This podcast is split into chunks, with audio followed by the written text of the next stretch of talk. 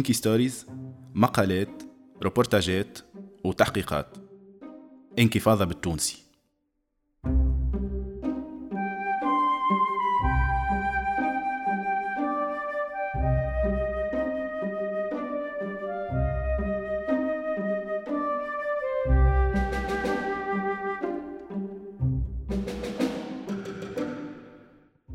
Tunisair بن علي.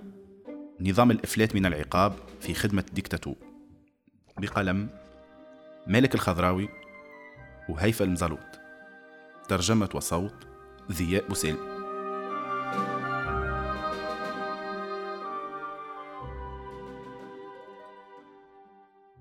في عهد الديكتاتورية متاع زين العابدين بن علي كان كل شيء ممكن يتعمل باش يرضي الرئيس واللي دايرين بيه. ما بين 2008 و 2009 تونيسير كانت في قلب زوز عمليات ما كانوا مستفادين منها كان العائلة متاع الرئيس.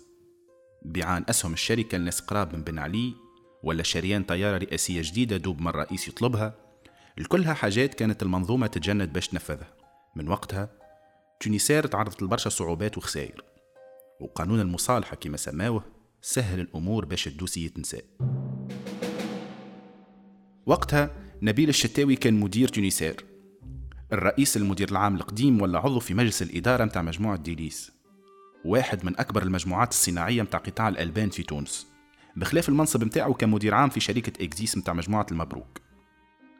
الظاهر أنه كاريره ما تأثرش من مشاكل شركة الخطوط الجوية الوطنية التونسية. في ضفاف البحيرة مراد بن شعبان يعمل في اتصالات ويقابل في برشا ناس. في شوية أعوام المدير العام متاع الوسيط بالبورصة MAC SA عمل اسم في البورصة التونسية. ومن عام 2017 ولا زاد مدير بورصة تونس للأوراق المالية. الزوز هذم نبيل الشتاوي ومراد بن شعبان عندهم حاجة تجمعهم. كانوا في قلب زوز عمليات عندها علاقة ب Tunisair والرئيس السابق زين العابدين بن علي ما بين 2008 و 2009 وعطاو شهاداتهم. فضل هالعمليات العائلة الرئاسية السابقة خذت طيارة جديدة اللي حتى شركة الخطوط الجوية التونسية ما عندهاش الإمكانيات باش تشتريها. ومش هذا برك. أما زادة ربحت قريب 7 مليارات بعد ما باعوا أسهم الاتحاد الدولي للبنوك بي اللي على ملك تونسير الدوسيات الزوز هذم كانوا تحت مراقبة المنجي صفرة المستشار الاقتصادي متاع الرئيس المخلوع. وكيف نثبتوا فيهم مليح؟ نجموا نفهموا اللي كل شيء في السيستام كان مجعول باش يخدم الرئيس السابق وأقاربه. بعد ما بن علي وجزء من عائلته هربوا في 2011 وبعد ما تمت المصادقة على قانون المصالحة الإدارية اللي خلى برشا موظفين ياخذوا براءة في قضايا فساد حتى حد ما تعاقب. عام 2007 بي سجلت خسائر وصلت ل 181 مليار. في Tunisair نبيل الشتاوي الرئيس المدير العام حاير. يحب يبيع حصص الشركة اللي في رأس مال البنك. على قد ما أسهم بي يطيحوا الوضعية متاع Tunisair تزيد تدهور. أما باش يبيع نبيل الشتاوي ناقصته تصريحات رسمية.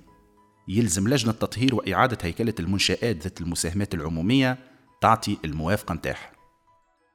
من أوت الأكتوبر 2007 الرئيس المدير العام بعث برشا مراسلات لوزارة النقل باش يعطيوه الموافقة. في واحدة من مراسلاته حكى لهم اللي الوضعية المالية متاع اليوبي تمثل خطر على الشركة. وهكا فسر لهم. سوم الأسهم كان يتيح حتى بدينار كهو تحت ال 10600 فرنك اللي هو معدل السوم اللي تشترى به أسهم تونيسير.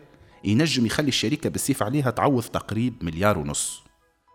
أما رغم المخاطر هذه الكل اللجنة ما عطاتش الموافقة تونيسير لقات روحها مستحفظة بالحصص متاعها في وقت اللي ليو بي قاعدة تغرق. نبيل الشتاوي اقبل الوضع. مؤقتا.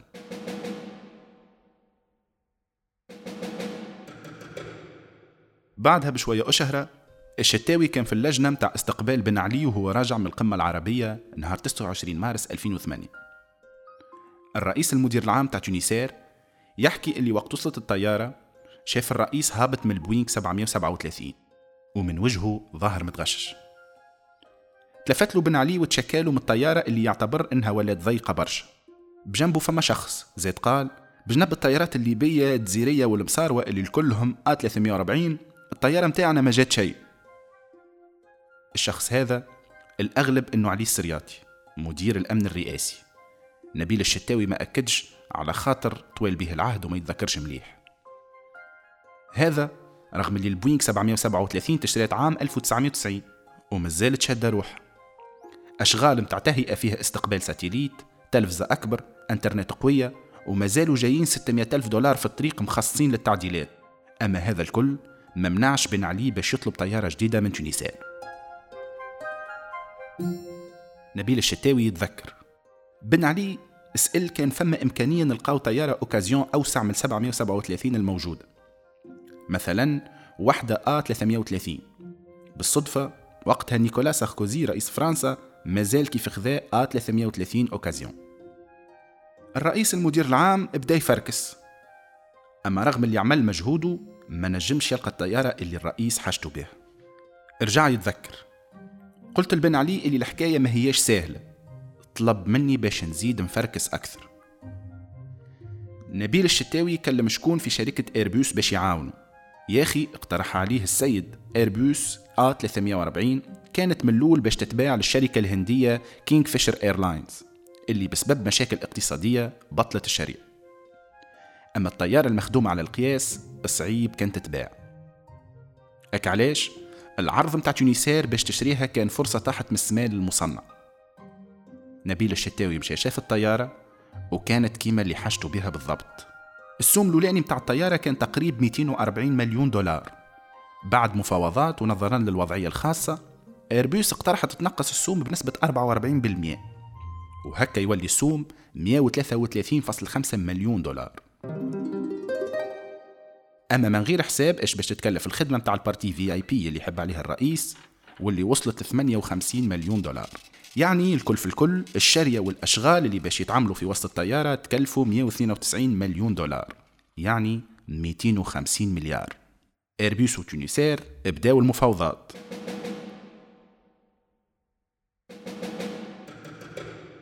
في فيشة كتبها نبيل الشتاوي نلقاو فيها العرض التجاري بالتفصيل. Tunisair كانت مطالبة باش تدفع تسبقة ب 50 مليون دولار في وسط نوفمبر 2008 في الفترة ذيك Tunisair كانت لاهية بعملية أخرى.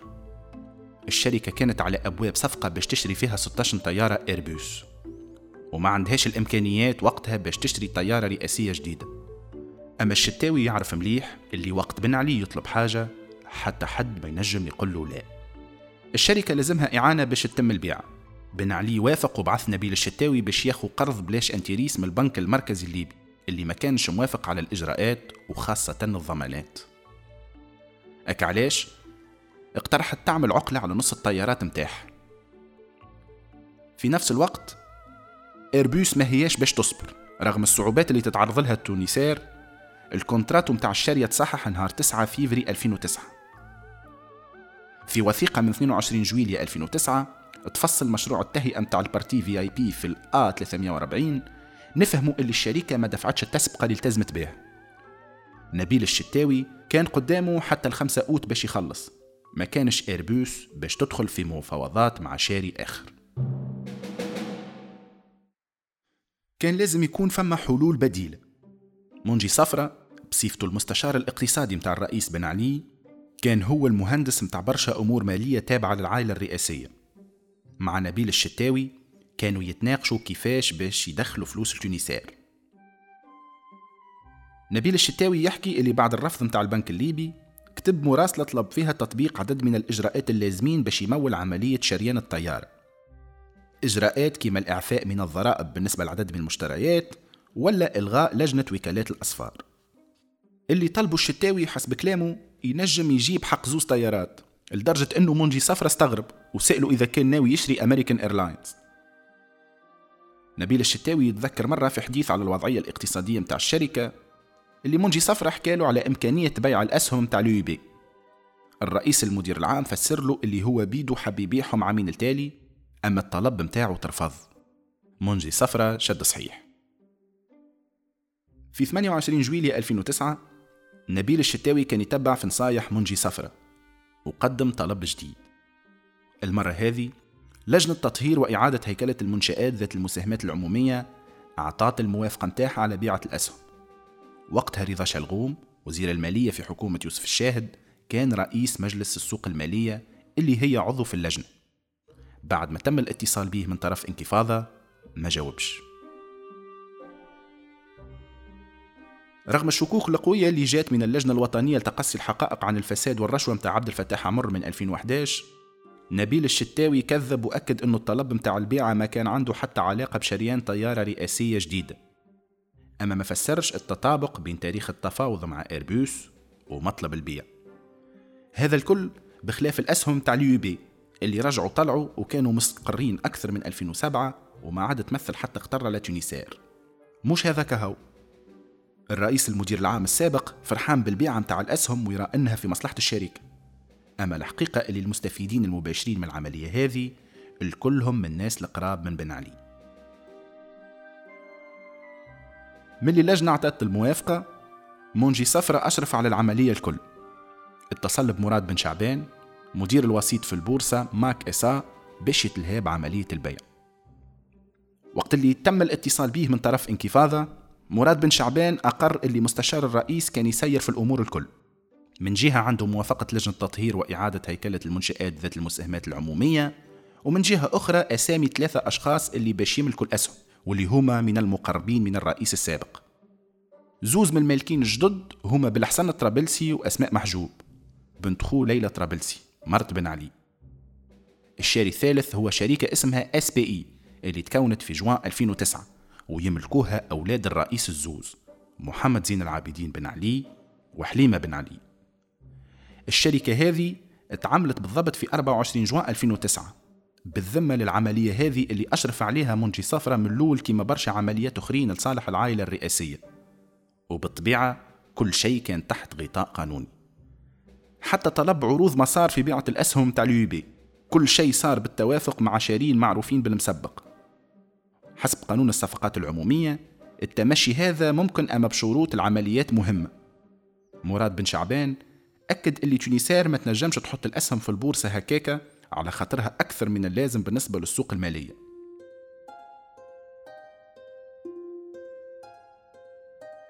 الكل في الكل الأسهم تكلفوا تقريبا 33 مليار.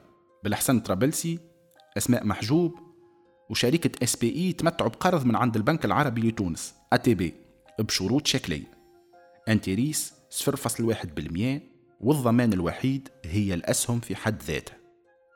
في 17 أوت 2009 تمت العملية. مرة أخرى مراد بن شعبان يأكد اللي منجي صفرة قرا حساب كل شيء. بخلاف إنه عين اللي باش يشريه حدد بقداش الأسهم باش تتباع. 14.5 دينار معناها 5.5% أرخص من سوم الأسهم تاع اليوبي اللي ب 15.3 دينار. كيما برشا دوسيات فساد في عهد بن علي العملية ما فيها حتى شيء غير قانوني. على خاطر الهامش المسموح به في الحالات المهمة اللي كيما هذه يكون تقريبا في العشرة بالمئة. أما هذا يخلي عائلة الرئيس يحققوا أرباح مباشرة في الأسابيع اللي بعد الصفقة. من جهة تونيسير نبيل الشتاوي دافع على روحه من تهمة تضارب المصالح خاصة أنه معرف الهوية متاع الشارين اللي عندهم علاقة بن علي كان من بعد وزاد أكد اللي ما كان يخدم كان في مصلحة الشريك. هذا الكل هو في قلب العملية. بخلاف دوره كرئيس مدير عام تاع تونيسير هو زاد عضو في مجلس الإدارة متاع ال UIB في وقت البيع. نظريا كان في علمه بالعملية وبهوية اللي شراه مدة بعد العملية منجي صفرة رجع اتصل مرة أخرى بمراد بن شعبان وخبروا اللي بالحسن الطرابلسي أسماء محجوب وشركة SPI يحبوا يبيعوا الأسهم مازالوا كيف تشراو وعائلة بن علي يحبوا يرجعوا يبيعوه. بالنسبة للي دايرين بن علي الظرف المالي مواتي. بخلاف التكلفة الصغيرة متاع شارية Tunisair بيعان الأسهم كان عنده انعكاس إيجابي على أسهم البورصة متاع ال UIB أما مراد بن شعبان بقى رادد باله. حسب كلامه البورصة التونسية سوق صغيرة. وخايف ما يلقاش شكون يشري. مرة أخرى المستشار الاقتصادي متاع الرئيس قرأ حساب كل شيء وجاب برشا شركات تونسية اللي عمرهم ما كانوا كليونات MAC SA. وهكاكا تعاود نفس الشيء بنفس اللوجيك عمليات بيع وشراء ما بين الأطراف الكل. بين 27 أوت و 11 سبتمبر 2009 19 شريك على ملك رجال أعمال معروفين كيما منصف مزابي عزيز ميلاد وشركة صنع المشروبات بتونس وما تبعها الكلهم شراو أسهم العائلة الرئاسية. منجي صفرة مازال هو المشرف على العملية الكل. بعد ما جاب الشارين عطاه تعليمات للوسيط في البورصة عندها علاقة بسوم بيع الأسهم وكيفاش باش تتقسم الفلوس من بعد. على الورق كل شيء منظم. مراد بن شعبان يفسر اللي العملية في حد ذاتها نظيفة. تشري توا وتبيع من بعد هذا عادي. أما كان فما استغلال نفوذ واضح. بالعملية هذه بالحسن طرابلسي أسماء محجوب وشركة إس بي حقوا مربوح صافي قيمته 7 مليارات. الفلوس هذه تصبت بكلها في حساب أولاد بن علي اللي رجعت لهم الأرباح الكل متابعة تونيسير. رسميا بالنسبة لتونيسير البيعة هذه متاع الأسهم اللي جابت لها 33 مليار الهدف منها شريان طيارات جدد وهذا اللي كان مصر عليه مراد بن شعبان ويعتبر اللي العملية كانت في الإطار الاستراتيجية هذه. بالنسبة ليه تونيسير مهمتها توفر طيارات مش تملك أسهم في البنوك. والمنطق نتاع التسيير فرض عليه حسب كلامه إنه يخمم اللي أقل هبوط في سوم الأسهم باش يطيح قيمة الشريان وباش يخلق مشاكل في المداخيل بالنسبة للشركة. أما كيف نرجع للوقائع أول عملية تمت بعد بيعة الأسهم هي شريان طيارة ا 340 ب 133.5 مليون دولار. الرابط بين بيعان الحصص وشريان الطيارة الرئاسية الجديدة ما هواش واضح برشا. نبيل الشتاوي مصر إنه مدافع كان على تونيسير واللي زوز دوسيات ما عندهم حتى علاقة ببعضها مراد بن شعبان زادة ما يراش إنه الفلوس مشات لشريان الطيارة أما كيف ناخذوا بعين الاعتبار الوضعية متاع تونيسير وشهادة نبيل الشتاوي نفهموا اللي الناقلة الوطنية كان حاجتها بفلوس باش تتمم الشريعة زيد على هذا الاقتراحات متاع نبيل الشتاوي ما جاو كان بعد ببرشا. كيما موجود في وثيقة مصحة من طرف الشتاوي وترجع ل 28 أكتوبر 2010 بعد ثورة 2010 و 2011 وهروب عائلة بن علي نهار 14 جانفي الرابط بين الزوز دوسيات رجع تحولوا برشا شكوك. بالنسبة للجنة الوطنية لتقصي الحقائق حول الرشوة والفساد متاع عبد الفتاح عمر التطابق بين الزوز توارخ ماهوش وليد الصدفة. اللجنة هذه المهمة متاعها الكشف عن ملفات الفساد متاع الرئيس السابق والقراب منه. اللجنة جمعت برشا وثائق على العمليات متاع تونيسير وخذات شهادات نبيل الشتاوي ومراد بن شعبان اللي نجمت انكفاضة الطلاع عليهم. الزوز الشتاوي وبن شعبان يأكدوا على الدور الهام اللي لعبوا منجي صفرة في الدوسيات هذا قرب منجي صفرة من عائلة الرئيس يخلي إمكانية تضارب المصالح واستغلال النفوذ واردة بقوة. هذا خلى عائلة الرئيس مش تحقق مرابيح كبيرة في وقت قياسي كهو أما زاد سخر كل وسائل الدولة باش تتشري طيارة رئاسية جديدة. في الزوز دوسيات هذم بيع الحصص وشريان الطيارة ثم تورط الأكبر المسؤولين في الرئاسة. باللعب على ثغرات القانون منجي صفرة ومن وراه الرئاسة خلاو تونيسير البنوك التونسية إدارة الخوصة وبرشا شركات أخرى تكون موجودة حسب أهواء العائلة الرئاسية باش تحقق مرابيح من فلوس الدولة. بالنسبة للشركة الجوية بين الشريان والأشغال اللي تعملت في الطيارة التكلفة كانت كبيرة.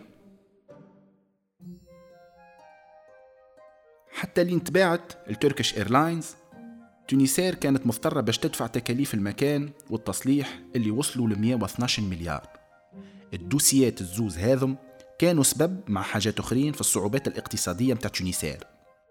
في وقت اللي كانت الوضعية عادية تحولت الشركة إلى وضعية خسائر انطلاقا من 2010 وبدات نتائجها في تراجع من 2014 في تقرير يفصل الوضعية المالية للشركة عام 2010 نشوفوا اللي التكاليف متاع زوز طيارات الرئاسية كانت سبب في خسارة ما يقارب 12 مليار كل 6 أشهر 5 سبتمبر 2011 مراقب الحسابات في تونيسير أشار في تقريره اللي وجهه لوكيل الجمهورية أنه ينجم يكون فما عمليات مخالفة للقانون. العمليات هذه عندها علاقة بحاجتين الأولانية هي المرابيح والتفضيلات اللي تمتعوا بهم العائلة الرئاسية.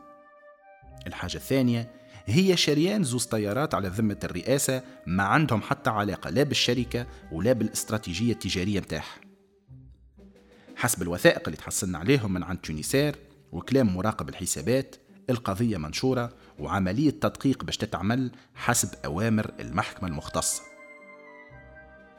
في قضية بيع الحصص أسماء محجوب تحكم عليها بعامين حبس مع النفاذ. زين العابدين بن علي ليلى طرابلسي وبالحسن طرابلسي تحكموا بعشر سنين غيابي. بالحسن طرابلسي تشد في فرنسا في 13 مارس 2019 تونس طلبت ترحيله والمطلب متاعها كان باش يترس في 4 ديسمبر 2019 التوا ما فما حتى معلومة من طرف القضاء. نبيل الشتاوي تحكم عليه بعدم سماع الدعوة. منجي صفرة في الابتدائي زاد خذا عدم سماع الدعوة. ووقت مشى دوسي للاستئناف جاء قانون المصالحة الإدارية قبل الحكم الاستئنافي. منجي صفرة ما حبش يعلق على الدوسيات الزوز هذا.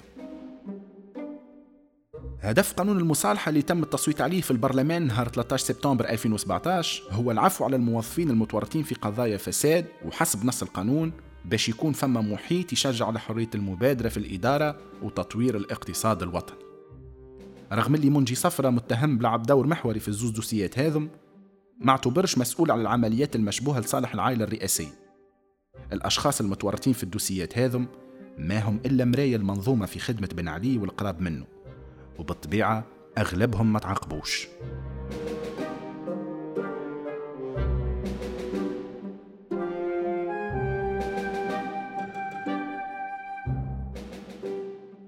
تونيسير وبن علي نظام الإفلات من العقاب في خدمة ديكتاتور صوت وترجمة في بوسالمي مقال مالك خضراوي وهيثم زلوت. تصميم صوتي أسامة جايدي وياسين كعوانة. تسجيل بشرى تريكي. موزيك عمر علولو. إنتاج انكفاضة بودكاست.